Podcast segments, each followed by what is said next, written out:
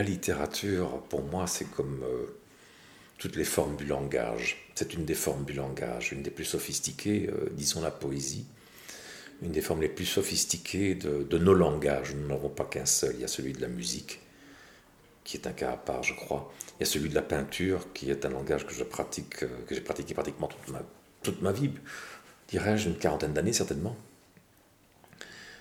Et qui est que nous avons besoin, nous sommes une espèce qui a besoin de miroir. Nous sommes la seule espèce qui nous regardons de cette façon-là. Nous avons besoin, comme disait Giuseppe Santoliquido l'autre jour, nous avons besoin de mettre les choses à distance. Il ne s'agit pas de mettre à distance, nous embrassons nos miroirs. Comme nous sommes adolescents, nous cherchons le baiser, nous embrassons nos miroirs. Mais il s'agit bien plutôt d'avoir des miroirs. Tout ce qui est de l'ordre du langage, pour moi, est de l'ordre de la réflexion, au sens de, réflexion d'un rayon, hein.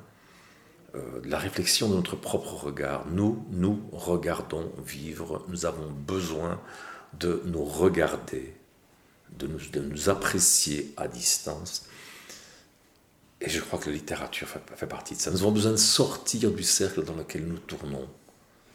je pense que les formes du langage, l'art, la littérature, sont les moyens que nous mettons à notre disposition, balbutiant, balbutiant évidemment, ipso facto, sont les moyens que nous mettons à, notre disposition pour euh, tenter ça.